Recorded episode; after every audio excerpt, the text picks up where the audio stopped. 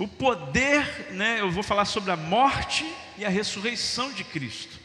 Então a morte e a ressurreição de Cristo traz um ambiente de glória, traz um ambiente, você vai perceber, no, no primeiro culto nós percebemos uma nuvem tremenda nesse lugar, nós vimos as pedras serem removidas, e você vai perceber que isso é nós que extraímos do céu.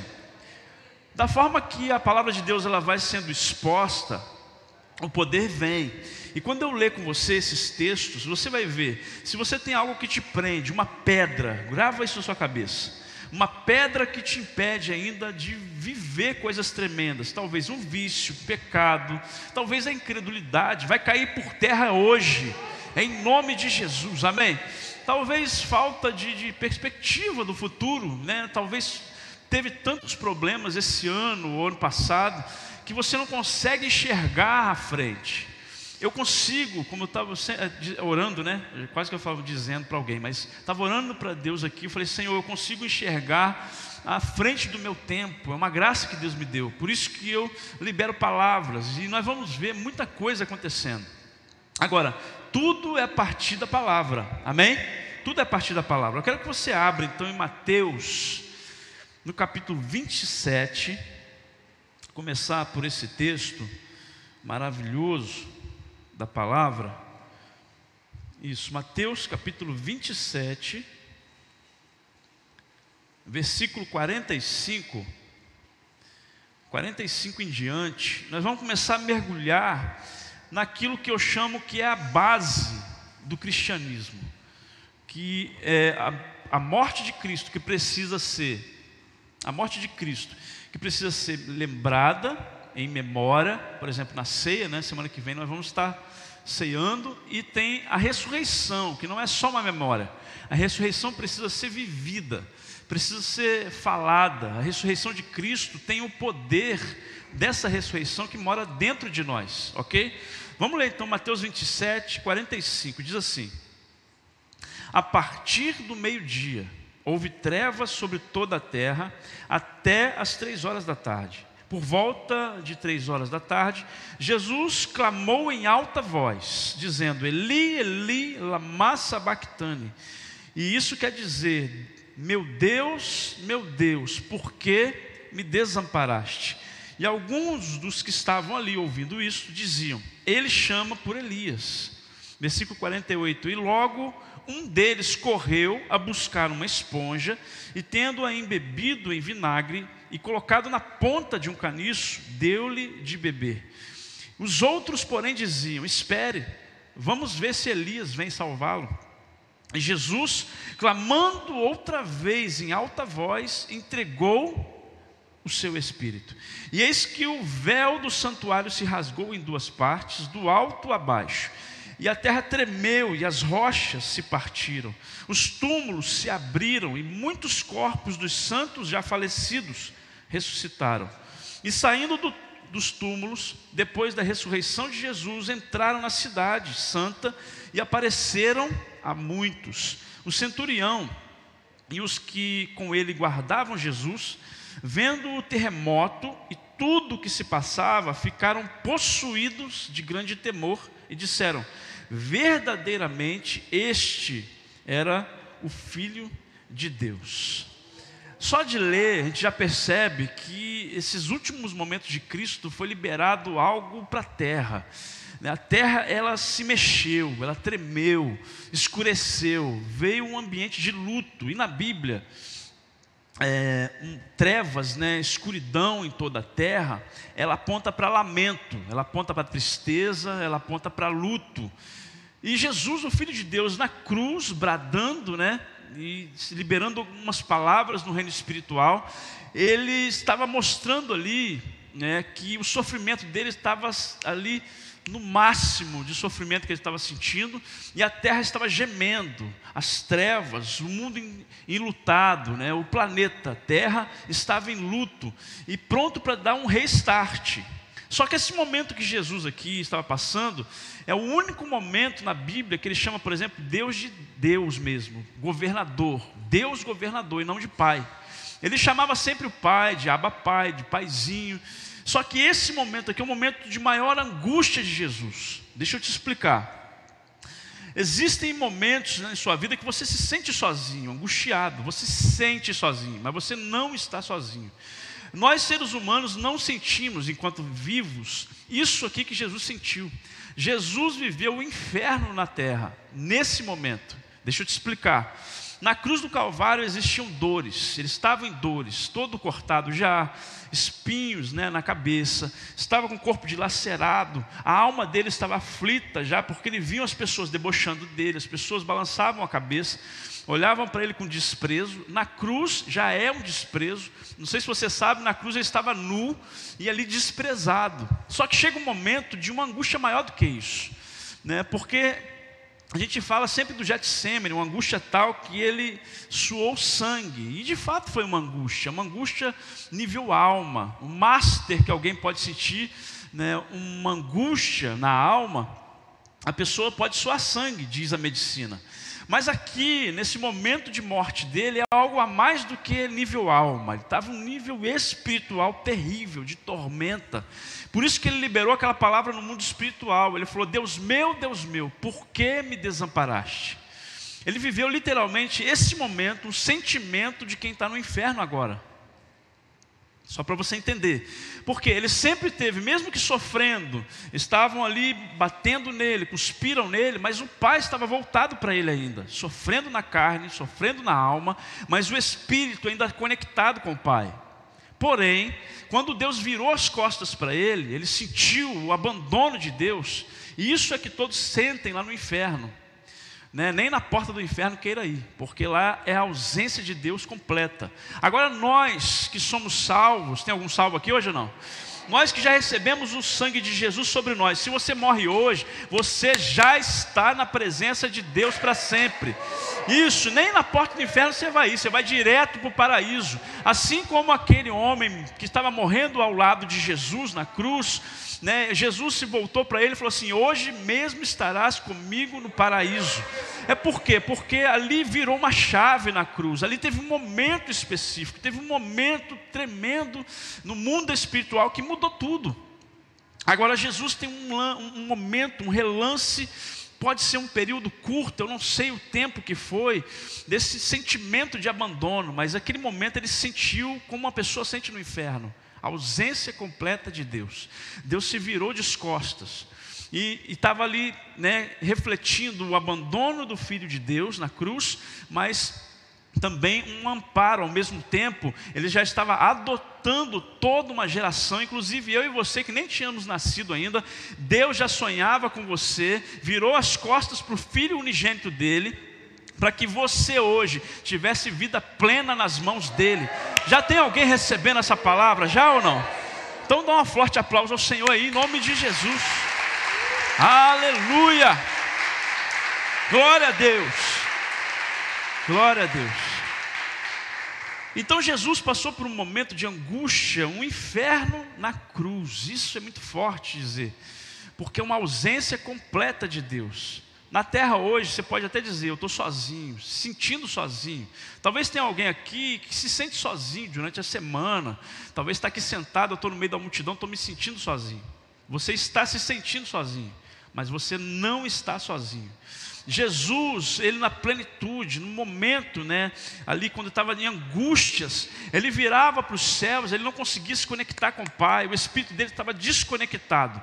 Então tem um sofrimento nível corpo, alma e espírito, que Jesus estava sofrendo na cruz. Então ele tem ali mostrado, ele mostra nessas escrituras para nós que nós precisamos então receber o sangue dele sobre nossa vida, viver para sempre firmados os pés nele, para que um dia que tivermos encontro com ele, ou tivermos encontro com a morte, ou ele voltar antes, né, nós estarmos diretamente conectados em espírito com ele nos céus. Amém. Isso é o mais importante, é o que te dá base no evangelho, é o que te dá base no cristianismo. É algo mais importante que você precisa né, ver, visualizar, é esse poder da ressurreição que Ele deu para os seus filhos, para aqueles que creem em Seu nome. Então, é esse poder que vai vivificar na sua vida para salvação, para você que já talvez morreu os seus sonhos, os seus planos, talvez morreu o amor, morreu o casamento, um vício é uma, pré, uma pedra que está na sua frente e a morte está chegando devagar na sua vida. O Espírito de Deus diz hoje a você: assim diz o Senhor, a pedra será removida e o poder do Espírito Santo que ressuscitou Jesus Cristo há de ressuscitar tudo e todos ao seu redor, em nome de Jesus. Eu declaro assim, diz o Senhor. Pode aplaudir o Senhor aí, pode dar glória a Deus em nome de Jesus. Aleluia. Então Jesus estava ali com o coração dilacerado. O Espírito Santo ministrou muito ao meu espírito isso. Um coração esmagado nesse momento. É alguém que tinha uma interesse de coração, tinha um espírito inabalável, assim como Davi fala no Salmo 51, no versículo 10: Cria em mim, ó Deus, um coração puro e renova dentro de mim um espírito inabalável. Porém, esse que estava na cruz tinha um espírito inabalável. Esse que estava na cruz tinha o coração inteiro, não precisava ser transformado. Mas é como se Deus Pai esmagasse o coração dele para que não fosse esmagar o seu para que você tivesse vida eterna, plena em Deus. Então a gente percebe que esse que estava inteiro, completo, né? Ele, ele em oração através de Davi, claro, Davi, o salmista também era um salmista messiânico. É como Jesus estivesse gritando ali e dizendo para o Pai: Olha, então cria em mim um coração novo, mas não por mim, mas pelo todo um povo que vai ser adotado. Você e eu tivemos um coração renovado assim que eu entreguei minha vida para Cristo, assim que você entregou, você se arrependeu, você quis viver uma nova história, o Espírito de Deus te deu um novo coração. E hoje Deus vai te dar novo, vai dar novos corações aqui. Deus vai renovar espíritos que estão aí quebrantados, estão aflitos. É o poder da ressurreição vai invadir dentro do teu ser e você vai sair daqui cheio pleno da presença de Deus. O seu coração vai se encher com essa palavra. Você vai perceber que essa palavra vai encher tanto o teu coração que você vai sair daqui convicto que o poder da ressurreição mora dentro de você. Que o poder da ressurreição vai ir junto de você e onde você profetizar vai vir vida e vida em abundância. Dá um glória a Deus aí, querido. Pode aplaudir o Senhor em nome de Jesus. Glória a Deus. Aleluia. Agora, o que, que Jesus estava na mente quando ele começou a orar isso? Deus meu, Deus meu, procurando Deus, né? Como se estivesse procurando. Jesus tinha algo em mente, não foi aleatório que ele falou essas palavras, era o cumprimento da Escritura. Quando Deus abandonou ele, quando Deus Pai virou as costas para ele, é, ele estava se lembrando de Salmo capítulo 22. Se você quiser abrir aí, Salmo 22, depois a gente vai voltar em Mateus, mas vamos lá. Salmo 22, no versículo 1. Eu vou ler só 1 primeiro, depois eu vou ler o restante. Olha o que, que Jesus estava em mente quando ele se viu abandonado pelo Pai. Depois eu vou trazer, um, ampliar essa palavra abandonado para você perceber, para você entender. Salmo 22, 1 diz assim: Deus meu, Deus meu, por que me desamparaste? São as mesmas palavras, porém Lá no Evangelho de Mateus está em aramaico, e aqui é em hebraico, mas é o mesmo significado. Aí prossegue esse versículo, o que estava na mente de Jesus? Olha só. Por que, que se acham longe de minha salvação as palavras do meu gemido? Olha a pergunta dele. Ele diz: Olha, meu Deus, meu Deus, por que me desamparou? Ele se sentiu desamparado, mas ele via que o povo também não estava né, nem se importando com a grande salvação que estava diante deles na cruz. E essa palavra desamparado, olha só, no aramaico, no hebraico e no grego, significa o seguinte: ó, ser abandonado, olha só como é que amplia. Não é só ser um abandono, como você foi abandonado pelo seu pai, talvez. Ah, não, abandonou, veja de vez em quando. Não, não. Olha o nível de desamparo que uma pessoa tem no inferno. Olha o nível de desamparo que, uma pessoa, que Jesus né, teve naquela cruz. Olha só. Ser abandonado, completamente desamparado, deixado para trás, deixado em grandes dificuldades, deserdado do jardim e de todo o tesouro. Deu para você entender? Como que Jesus se sentiu? Aquele que é dono de tudo, ele ficou deserdado, ele não era herdeiro mais naquele momento. Um pequeno momento, um espaço pequeno, porque ele passou o mesmo que alguém se sente lá no inferno. Por exemplo, lá no inferno agora, as pessoas são indigentes, não tem herança mais, não tem mais saída. Né? E não é o estágio, o, o, o, máximo que vai ter ainda de sofrimento, porque depois ainda tem a segunda morte que a Bíblia diz. Né? E eu tenho que falar a verdade para você, para que você não vá para aquele lugar. Então é um lugar total, de total ausência de Deus, desamparado, completamente desamparado, deixado para trás, porque Deus nunca mais vai trazer de volta aquelas pessoas para a sua presença. Olha como é que é sério né, deixados em grandes dificuldades, porque o sofrimento vai ser eterno, e deserdado, não tem herança, não tem jardim, não tem tesouro, não tem nada. Ao contrário, nós temos tudo. É, nós somos herdeiros de Cristo Jesus. Você que já tem o sangue de Jesus sobre a sua vida, você é herdeiro eterno da promessa de Deus. Você está entesourando, juntando tesouros no céu, é o que a Bíblia diz. Dá um amém aí, querido você vai ter galardões, e Jesus está preparando moradas para você lá no céu. É isso que a palavra de Deus diz ao seu respeito. Dá um glória a Deus aí. Agora, veja o que, que tinha na mente de Cristo nos próximos versículos desse salmo, versículos 7 e 8. Não vou ler o salmo todo, não, né? Porque é grande. Todos os que me veem zombando de mim, fazem caretas e balançam a cabeça, dizendo: Confiou no Senhor, Ele que o livre salve-o, pois nele tem prazer. Olha só, desprezaram ele e ele tudo isso na mente dele, quando ele falou aquelas palavras. Versículo 15 ao 19 diz assim: Secou-se o meu vigor, como um caco de barro, e a língua se me apega ao céu da boca. E assim me deitas no pó da morte. Cães me cercam, um bando de malfeitores me rodeia transpassaram minhas mãos e, e os pés. Posso contar todos os meus ossos, os meus inimigos estão olhando para mim e me encarando. Repartem entre si as minhas roupas e sobre a minha túnica lançam sortes. Veja que tudo isso se cumpriu no Evangelho. Tu, porém, Senhor, olha essa última frase aqui no versículo 19: Tu, porém, Senhor, não te afastes de mim, força minha, apressa-te em me socorrer. Jesus está mostrando aqui que ele estava vivendo um momento de inferno na cruz, mas ele tinha saída, ele era o unigênito de Deus Pai, ele sabia que ele ia ser um momento que ele passasse de angústia plena, mas depois o Senhor ia se voltar para ele, ele ia vencer a morte e tudo ia ficar tudo bem. Tanto é que depois ele recuperou as suas forças, deram uma bebida de um vinagre para ele, né, que os soldados tinham, sempre por perto, eles tinham água, mas tinha esse vinagre, é um vinho, né? esse vinagre, traduzido como vinagre, era um tipo de vinho mais inferior, um vinho mais ralo, vamos dizer assim, e os soldados bebiam também para matar a sede. E eles colocaram na boca de Jesus, a Bíblia diz que Jesus bebeu desse vinho. Depois desse vinho, ele estava já com as suas forças, ele já começou a direcionar sua voz ao Pai, não só como Deus, um governador. E ele deu um brado, um brado ali que não foi um brado de derrotado.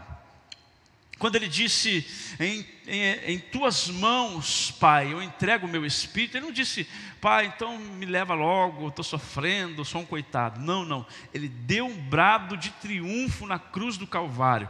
Quando ele falou assim: em tuas mãos eu entrego o meu espírito, ele disse antes: eu, está consumado. A palavra lá grega é tetelestai. A palavra lá significa o quê? Aquele que já venceu e pagou tudo por todos. Dá um amém aí em nome de Jesus. Quando ele disse: Eu paguei tudo por todos, ele disse: Pai, em tuas mãos eu entrego o meu espírito. E quando ele disse isso, você vai aplaudir o Senhor, calma aí. Quando ele disse isso, em tuas mãos eu entrego o meu espírito, ele, a Bíblia diz que ele triunfou. Ele fez o quê? Ele triunfou diante de toda a potestade, de todo o inimigo, de todo o demônio, de, derrotou todo tipo de espírito maligno, de Satanás, tudo está debaixo do governo de Jesus. Quando Jesus morreu, ele venceu sim a morte. Ah, pastor, mas ele não tinha ressuscitado ainda. Ele sim, ele desceu no inferno para proclamar sua vitória. Ele tomou a chave do diabo e do inferno. Ele chegou lá, nos, lá no, nas partes inferiores, proclamou a sua, a sua vitória vitória diante da morte, diante daquilo que trouxe pecados e morte eterna para todos, e triunfou, saiu vencedor, levou o seu povo que estava aguardando ele chegar, levou para o paraíso, inaugurou o paraíso e triunfou. A Bíblia diz que ele triunfou, ele expôs todos os inimigos na cruz do Calvário, ele envergonhou aquele que tenta te envergonhar o tempo todo. Esse foi o poder da morte de Jesus, esse foi o poder do sangue de Jesus, e Ele está aqui derramando. Pode aplaudir mais forte, pode dar glória a Deus. Aleluia! Aleluia! Agora, Jesus passou por uma angústia terrível. Eu vejo nesse texto, eu quero paralisar um pouco nesse texto para você visualizar antes da ressurreição. O que angústia ele passou foi algo terrível, foi algo que ele nunca tinha passado e nem nunca mais vai passar, porque hoje ele é vencedor, está ressuscitado, está nos céus, ele está no lugar de honra à direita de Deus Pai. Isso, e está preparando para você chegar lá, triunfante, vencendo. E o apóstolo Paulo diz que o a último inimigo a ser vencido vai ser a morte, porque a morte na carne, no corpo, ainda podemos até passar mas esse corpo volta para o pó, mas o teu espírito volta para Ele, vai direto para Ele, é fechar o olho aqui e já acordar do outro lado, lá no paraíso. Está entendendo essa palavra? Diga amém. Então, o cristão, mais do que nunca, precisa estar preparado para se voltar para Jesus, porque o poder da ressurreição está sobre nós. Nós seremos, se nós passarmos pela morte, se Jesus não voltar antes, nós seremos vivificados nós seremos ressuscitados no último dia.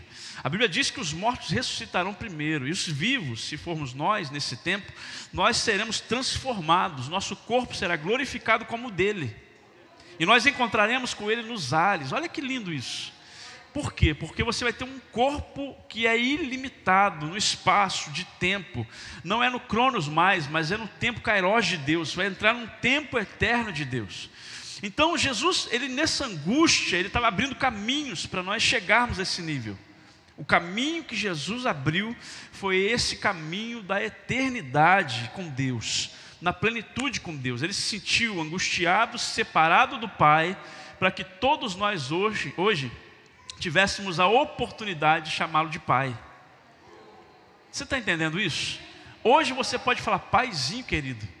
Antes de Cristo, ele era o Deus Yahvé, Yahweh, né? e tinha, tinha aquelas questões de Deus irado. Você vê no Antigo Testamento, porque a ira vinha sobre o ser humano, sangue de animais era temporário. Agora, o sangue de Jesus é eterno. O sangue de Jesus está sobre a sua vida e você tem liberdade plena. E o Espírito de Deus habita em você, então você tem o poder da ressurreição dentro de você. Quem está entendendo essa palavra, diga amém. Então Cristo se sentiu sozinho na humanidade dele, se sentiu sozinho em um momento um obscuro, um momento necessário que ele tinha que passar, né, para que você vivesse uma vida plena, ok? Talvez você pense assim, mas eu me sinto abandonado. Eu, talvez tenha alguém aqui se sentindo abandonado. Talvez tenha alguém aqui sentindo com uma angústia. Não, eu sou, estou angustiado. Você se sente angustiado, mas você, querido, não está sozinho. Fala para o seu irmão, ele não está sozinho, não. É, fala, você não está sozinho. Ah, não, eu sei que você está comigo. Não, não, não é ele que está com você. É o Espírito de Deus que está com você. É em momentos que você se sentir sozinho, lembre-se, puxe uma cadeirinha e fala assim: Espírito Santo, senta aqui, eu quero falar. Eu quero conversar. Porque ele está disponível para aqueles que creem. Se você não crê, aí eu não sei. Né? Na último, no último versículo de Mateus, pode olhar aí, Mateus 28, você deve estar perto, ah, você está em Salmo, né? Volta para Mateus lá. Mateus 28, no último versículo, olha a última frase do livro de Mateus. E eis que estou com vocês todos os dias até o fim dos tempos. Isso é pouco ou não? Não. Depois dele se sentir abandonado, ele, depois dele ressuscitado, ele chega para os discípulos e dá uma comissão para os discípulos e fala: Eis que eu estou com vocês Todos, é todos, todos os dias. Todos os dias até o fim dos tempos. Então, não se sinta mais sozinho. Talvez você vai falar, não, mas tem momentos que eu sinto. Não, ele pode até permitir que você se sinta sozinho, mas ele está lá. Você pode se sentir no vale da sombra da morte. Lembra do Salmo? Salmo 23, eu posso estar no vale da sombra da morte, mas eu sei que Ele está comigo. Não importa o lugar que você estiver, o importa é quem está com você. Se Ele está com você, você está seguro, está nos braços dele. Agora, eu tenho que me entregar na plenitude para que eu tenha a, a presença dele na plenitude também. Então ele deixa né, ali para nós essa angústia, esse entendimento dessa angústia, né, momento de morte, angústia de morte bateu sobre ele, para ele um dia falar para você, e está te falando hoje: você não está sozinho, e eu estou com você. Você está entendendo ou não? Naquele momento de angústia na cruz, talvez passou muita coisa na cabeça de Jesus, não está escrito, né?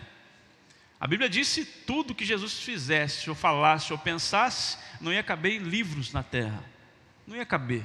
E eu fiquei imaginando o que, que passava na cabeça de Jesus naquele momento, além desse salmo, passou tantas coisas na cabeça de Jesus. Até esse salmo, até quando os soldados repartiam as vestes dele, ele lembrava do salmo. Está escrito, depois você lê o Salmo 22 todo. Então o que, que acontece? Jesus devia estar pensando algumas coisas. E lembrando de, talvez de algumas cenas. E essas cenas apontam para nós todos os dias no Evangelho, né, todos os dias apontam para nós. Talvez ele se lembrou de uma mulher que há 12 anos estava enferma, estava saindo a vida dela. Ela estava um fluxo de sangue. E 12 anos sofrendo, tinha gastado de tudo e não tinha como fazer mais nada. E ela chegou um dia, saiu com uma frase: Se eu apenas tocar nas vestes dele, eu serei curada. Ela saiu de casa com essa perspectiva: Se eu só de tocar. Por que, que ela teve esse entendimento? Porque as pessoas viam que ela tinha um poder, ele tinha um poder diferenciado. Esse já era o poder da ressurreição sobre ele. Você está entendendo ou não? Porque ele em tudo foi tentado, como a Bíblia diz, mas em nada ele pecou. Então o que, que aconteceu ali? Ah, tinha um poder a ser extraído. E quando a mulher tocou, ele falou assim: Alguém me tocou. Sendo que tinha uma multidão. Alguém me tocou, extraiu o poder dele. Esse poder é o poder da ressurreição. Aquilo que tinha morte dentro daquela mulher se transformou em vida. Aonde não gerava mais, porque o fluxo de sangue é isso, né? Ali no ventre dela não gerava mais. A partir dali passou a ser, talvez, eu não sei, uma mulher mãe de filhos. Você está entendendo essa palavra? Diga amém. Por quê? Porque é o poder da ressurreição que estava sobre ele. Ele morreu e debaixo da morte ele tinha que passar, ele tinha uma vivificação, uma transformação no corpo que estava morto dentro de uma sepultura. Aquele corpo ainda seria transformado, ainda estava ali. Talvez outra coisa que eu anotei, que ele poderia estar pensando, né? Talvez ele estava pensando também no endemoniado que ele encontrou em Gadara. Se você não sabe da história, ele encontrou um endemoniado que tinha legião dentro do homem. O mínimo ali era dois mil demônios dentro de uma pessoa. Ele liberou uma palavra, mandou os demônios embora, os demônios saíram para os porcos, né, para quem conhece a história. Só que o fim, ele liberou uma palavra sobre aquele jovem. Ele disse para ele: Olha, vá para a tua casa, pregue, fale tudo que Deus fez na sua vida. Ele diz isso até hoje na sua vida. O poder da ressurreição entrou naquele jovem. Aquele jovem passou a ser não só um pregador na sua casa, mas ele passou a ser um missionário. O poder da ressurreição entrou naquele jovem. Aqueles demônios não tinham lugar mais. Você está entendendo ou não? Aquele jovem estava são, são, perfeito, em perfeito estado de, de mente, corpo, alma, espírito, tudo. E voltou para sua casa para pregar ainda o que Jesus fez na vida dele. E assim eu libero a palavra sobre você. O poder da ressurreição vai entrar na sua vida hoje. E tudo que Deus fizer na sua vida hoje, vai recebendo aí, querido. Tudo que Deus vai fazer na sua vida hoje, na sua família hoje, sai pregando, falando dos testemunhos que Deus tem para você. Tem algum crente recebendo? Dá um glória a Deus e dá uma salva de palmas ao Senhor. Glória a Deus.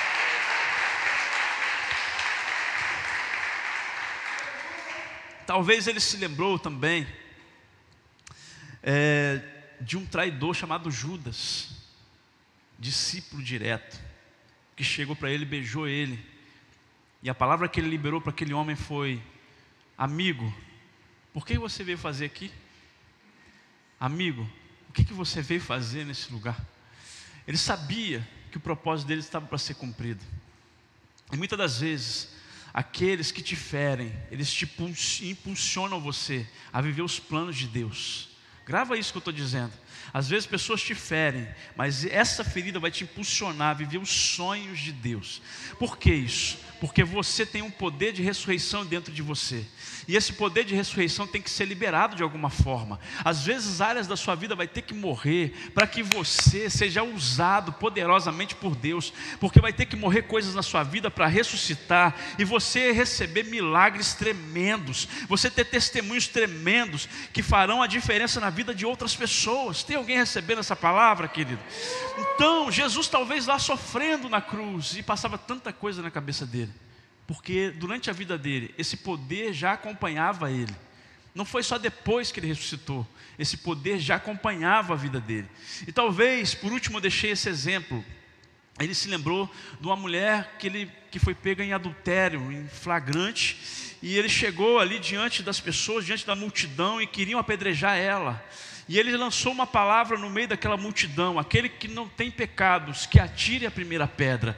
E ali, quando todos deixaram a pedra e saíram daquele ambiente, saíram daquele cenário, ele liberou uma palavra para aquela mulher: vá e não peques mais. Aquele que tem todo o poder e autoridade, tinha toda a autoridade para jogar a primeira pedra, ele disse: vai, filho, vai se você andar em santidade, você não pecar mais, o poder da ressurreição vai estar sobre você. Aquela que era adúltera pode ter sido uma mãe de uma família linda, aquela que vivia em pecados, um dia Deus pode ser transformado a vida dela, mudado, assim como muda a vida de muitos aqui, e que vai mudar a sua vida e a sua história. Aqueles que você olha e fala assim, não tem possibilidade de mudança, aquela pessoa não tem como mais ter um rumo na vida dela. O Espírito Santo está dizendo, assim diz o Senhor, declaro sobre você você, eu declaro sobre a sua família toda a sua história será transformada, basta uma entrega.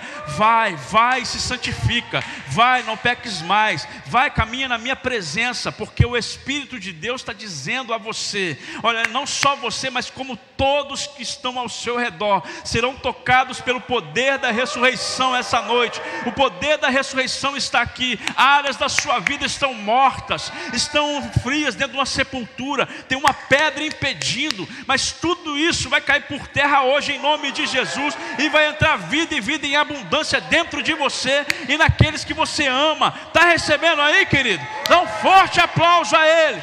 Dá um glória a Deus em nome de Jesus. Glória a Deus. Glória a Deus. O poder, esse poder que Jesus libera, é um poder que não tem demônio, não tem doença, não tem pecado, não tem nada que freie esse poder.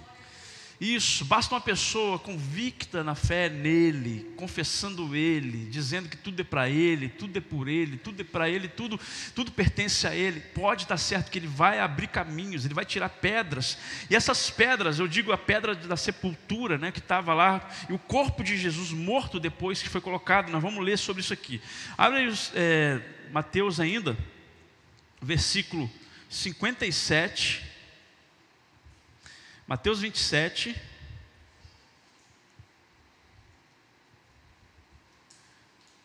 versículo 57,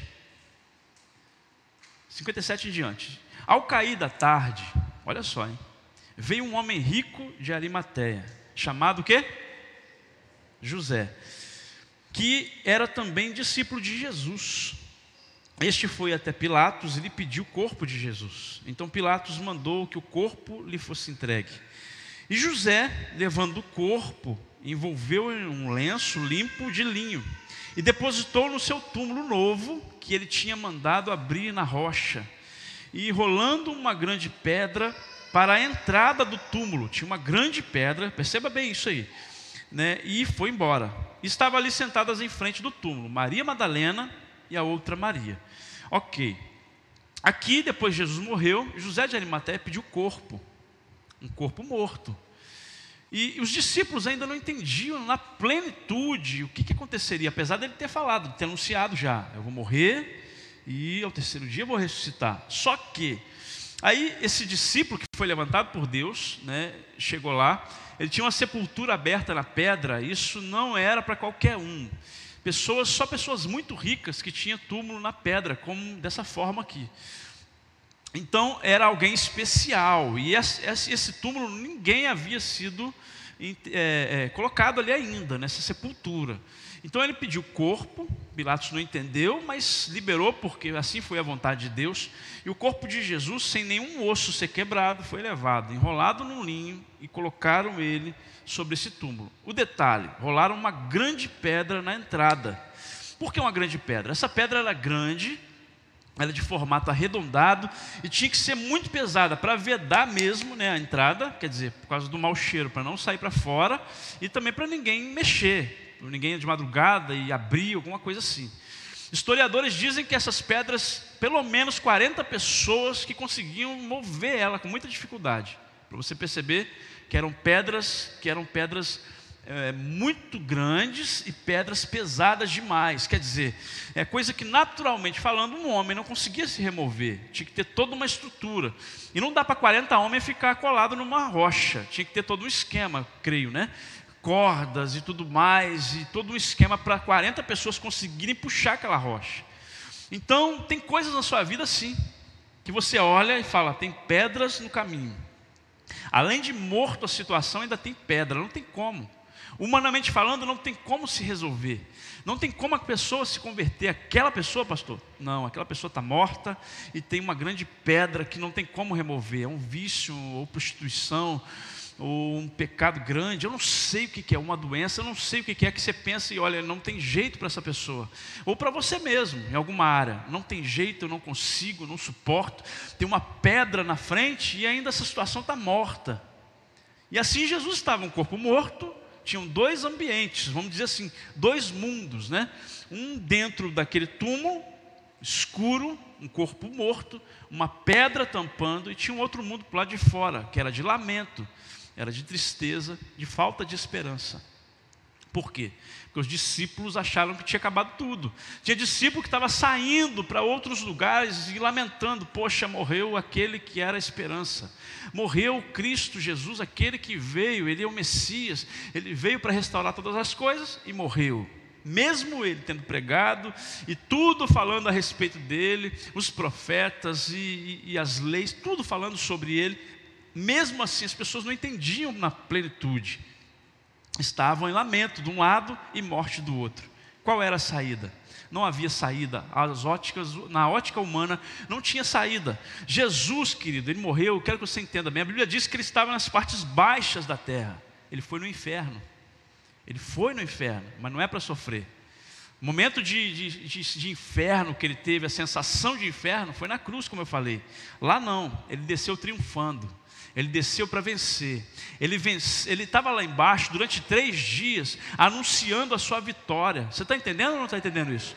Ele estava anunciando a sua vitória e lá declarando né, que ele venceu e estava levando o cativo, né, levando o povo cativo. Que povo cativo é esse que a Bíblia diz que ele levou? Ele levou o povo que estava esperando pelo Messias. Eles estavam no mesmo lugar, Ainda bem que Jesus contou né, sobre Lázaro e o rico, que a gente entende bem isso. Era um lugar onde ficavam as pessoas que estavam em tormento, que não estavam com Deus, e aqueles que estavam com Deus. Um abismo dividia no meio, separava os dois ambientes. Então o povo de Deus estava lá também, no fundo, né, lá nas partes inferiores da terra. Porém, não estavam em sofrimento. Era chamado seio de Abraão. Abraão era o pai né, de todos ali, e todos que morriam ali esperando o Messias, crendo em Deus, iam para os braços de Abraão. Porém, aqueles que viviam a vida sem temor a Deus iam para um lugar de tormento já. E esses lugares dava para se ver. E o interessante é que esse lugar dava para conversar até. Existe um diálogo, né, registrado por Jesus de Abraão e, e de, do rico, né, que morreu, que era indigente. Jesus nem cita o nome desse rico, porque para Deus, depois que foi para o inferno, é indigente, não tem, como eu falei, já expliquei, não tem mais sensação de Deus, não tem nada, Deus não olha mais para aquela pessoa. Quantos estão entendendo o que eu estou falando? Diga amém. Amém? Então a gente vê que Jesus desceu as partes baixas, triunfando já, mas em cima aqui na terra, os discípulos não sabiam o que está acontecendo, estavam aflitos, esperando o momento certo, o que, que ia acontecer, nós não sabemos o que vai acontecer. E aí, né, depois que ele foi sepultado, colocado nessa rocha, ele estava ali, né, aguardando o tempo de Deus, o tempo que ele estava lá, pegando o seu povo, triunfando sobre o inferno, e aí o povo estava ali aguardando o momento. E eu quero trazer um paralelo para a sua vida. Tem um tempo que Deus permite, às vezes, você se sentir sozinho, como eu falei, para Ele te mostrar depois que você não está sozinho. Talvez você se sente, sente que morreu alguma área na sua vida. O que, que morreu na sua vida? Eu quero fazer você pensar, talvez você não tenha esperança mais do futuro. Talvez você não tenha perspectiva mais do que vai, o que, que vai acontecer daqui para frente. Eu não sei da minha vida mais, eu não sei da terra mais, o que, que vai acontecer com essa terra. Deus quer renovar, Ele quer ressuscitar a sua esperança essa noite. Quem está entendendo, diga amém. Talvez a sua família morreu, você se perdeu, perderam famílias. Eu estava lendo um tempo atrás que esse período do ano de 2020, 2021, lockdown e tudo essa loucura aí, foi o tempo que mais teve divórcio acelerou o divórcio. Sendo que era uma oportunidade para o casal estar junto, mas junto foi pior. Parece que o negócio desandou. O inferno aproveitou. Por quê? Porque morreu a esperança das pessoas. As pessoas não estavam aprendendo, sabendo mais como lidar umas com as outras. Você está entendendo isso? Então talvez morreu esse, né, o seu amor pelo seu cônjuge. Talvez morreu né, a sua vida espiritual. Você se afastou. E talvez hoje você está nesse estado, está dentro de uma sepultura, tudo escuro, uma pedra gigante na sua frente que você não consegue remover pelas suas forças, talvez os seus sonhos. Quantas pessoas perderam sonho nesse período? Quantas pessoas deixaram de sonhar? Eu vejo ministérios, pessoas que sonhavam tanto, não conseguem enxergar o que Deus tem ainda.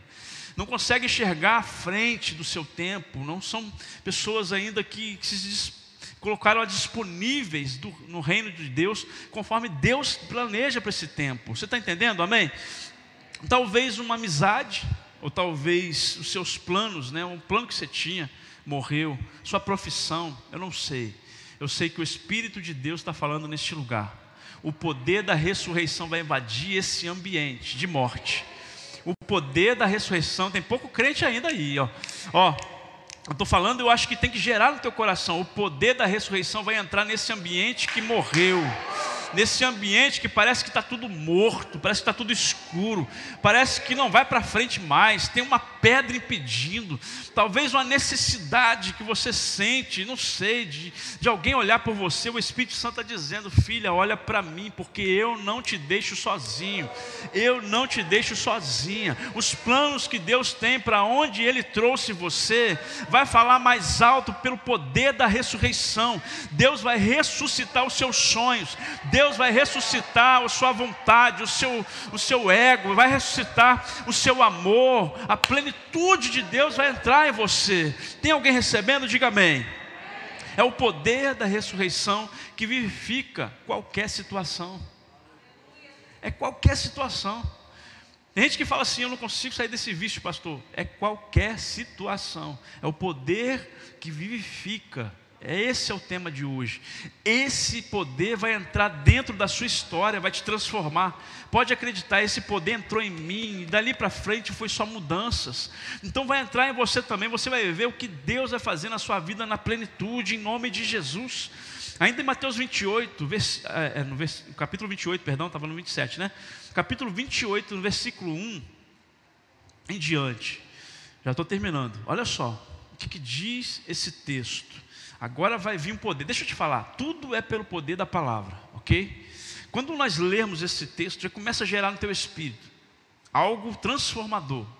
Pode acreditar, no final do culto você vai sair daqui voando para essa porta.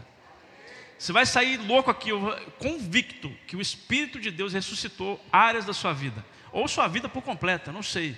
Eu não conheço sua história, mas Ele conhece. Olha só, Mateus 28, versículo 1 diz assim: Passado o sábado, no começo do primeiro dia da semana, Maria Madalena e a outra Maria, é as mesmas que viram ele ser sepultado. Veja bem, foram ver o túmulo. E eis que houve um grande o quê? Terremoto. Vai ter um grande terremoto aí hoje, hein? Ah, meu Deus. Você crê ou não? Começa a visualizar aí, querido. Essas palavras saltam dentro de você. Houve um grande terremoto, porque um anjo do Senhor desceu do céu e aproximando-se, removeu a pedra e sentou-se sobre ela. Olha aqui para mim, antes de eu terminar. Antes de eu terminar essa leitura, olha só que tremendo que aconteceu.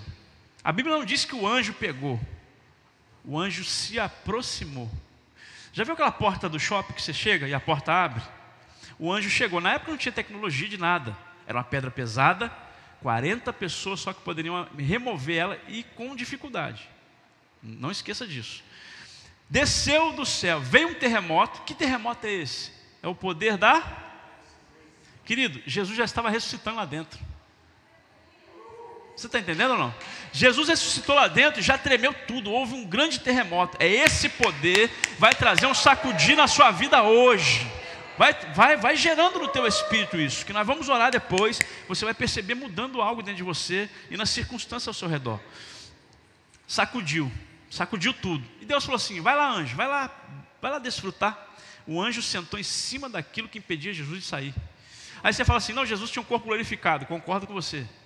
Corpo glorificado, eu atravesso parede, assim nós vamos ser né? no dia que nós sermos vivificados plenamente, o seu corpo glorificado, você vai atravessar a parede, você vai poder estar né, em outro lugar, não com limite de tempo, não precisa de carro, não precisa de nada disso. Eu penso que nós vamos voar, né? Vamos voar também. Corpo glorificado. Jesus voou, né? Subiu os céus na frente dos discípulos. Corpo glorificado. É o corpo que ele tem, nós, nós teremos também. Agora, Jesus não quis passar por essa, por essa pedra, por quê? Qual o mistério isso aí? Eu fiquei questionando isso a Deus ontem.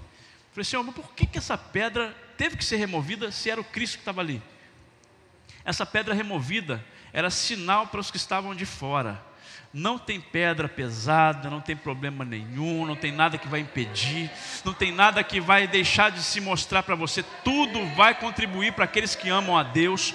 Todas as coisas contribuem para aqueles que amam a Deus. E as pedras são removidas pelo poder do céu, não é pela força humana. Não, não, não. Confia na força humana, não. Confia no braço forte do Senhor, porque é através do Espírito de Deus essa rocha, essa grande tampa andou na frente do anjo.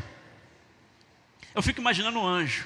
Ele desceu, depois daquele terremoto, ele andou na frente daquela rocha, aquela rocha se moveu e o nosso Cristo Jesus foi saindo em plenitude, com seu corpo cheio de luz, o seu corpo já ali ampliado, da forma que ele está hoje nos céus. Quem está entendendo essa palavra, diga amém.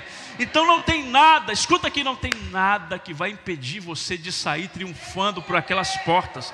Você vai sair daquela porta profetizando: olha, eu me livrei de tudo aquilo que me impedia de sair. Toda pedra de tropeço, tudo aquilo que impedia, me deixava na escuridão. Hoje, pelo poder da ressurreição, eu sou livre tudo que está ao meu redor é livre para o louvor da glória dele. Pode aplaudir, querido. Glória a Deus! Aleluia! Olha o versículo 3: o aspecto dele, está falando do anjo, era como relâmpago, e a sua roupa era branca como a neve. E os guardas, com medo do anjo, tremeram e ficaram como se estivessem mortos. Mas o anjo, dirigindo-se às mulheres, por que, que foi para a mulher primeiro, né? As mulheres, parabéns, né? Vamos lá. Dirigindo-se às mulheres, disse: Não tenham medo. Sei que vocês procuram Jesus que foi crucificado. E ele não está aqui. Ele ressuscitou. Como tinha dito, venham ver onde ele jazia. Agora vão depressa e digam aos seus discípulos que ele ressuscitou dos mortos e vai adiante de vocês para a Galiléia. Lá vocês o verão é como acabei de dizer a vocês. E retirando-se elas apressadamente do sepulcro. Você entendeu ou não? Elas entraram no mesmo ambiente, Jesus já tinha saído. Ela falou: sepulcro não é o seu lugar. Mesmo, né, foi o lugar que ele estava, ele, ele esteve. Não, sepulcro não é o seu lugar. Saia apressadamente. O Espírito de Deus tem grandes coisas para você. Amém? Apressadamente do sepulcro, tomadas de medo, mas de grande alegria. Ah, eu fico apaixonado na palavra. Correram para anunciar isso aos discípulos. E eis que Jesus veio ao encontro delas e disse: Salve. E elas, aproximando-se, abraçaram os pés dele e a adoraram.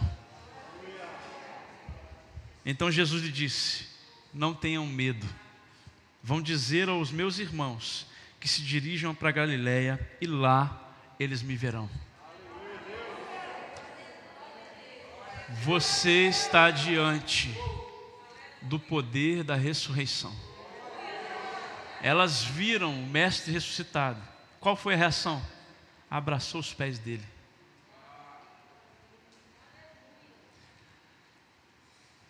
Abraçou os pés dele. Quem abraça os pés dele, não tem o que temer. Quem abraça os pés dele está diante desse poder que ressuscita qualquer situação. Quem está abraçado aos pés dele, eu prefiro estar nos pés dele, debaixo do pó dele, do que no mundo, em qualquer outro lugar do mundo. Como dizem por aí, comendo o pó do pé dele. Eu quero estar, mas eu não quero voltar para o mundo mais. Comendo do pó dele, do pé dele, adorando a ele, mas eu não volto às práticas que eu pratiquei no passado. Porque o poder da ressurreição entrou em você, entrou em mim. Esse poder está aqui hoje. Tem alguém recebendo isso aí ou não? Ah, o Espírito de Deus está movendo sobre nós. Diga assim: a pedra foi removida diante de mim, não existe nada, absolutamente nada, que me impede de viver as plenitudes do meu Deus e todas as promessas estão diante de mim, e eu quero viver cada passo que Deus tem para mim. Dá um forte aplauso a Ele. Ah, Jesus! Deixa só o teclado. Ah, Jesus, Jesus, Jesus, adora Ele. É tudo sobre Ele, é tudo para Ele. Sobre Ele, tudo para Ele. E esse poder da ressurreição está aqui. Ele ressuscita os seus sonhos. Ele ressuscita a sua vida por completo. O poder da ressurreição vai causar um grande terremoto na sua vida hoje. Ouça esse versículo apenas, para a gente terminar. Romanos 8, versículo 11.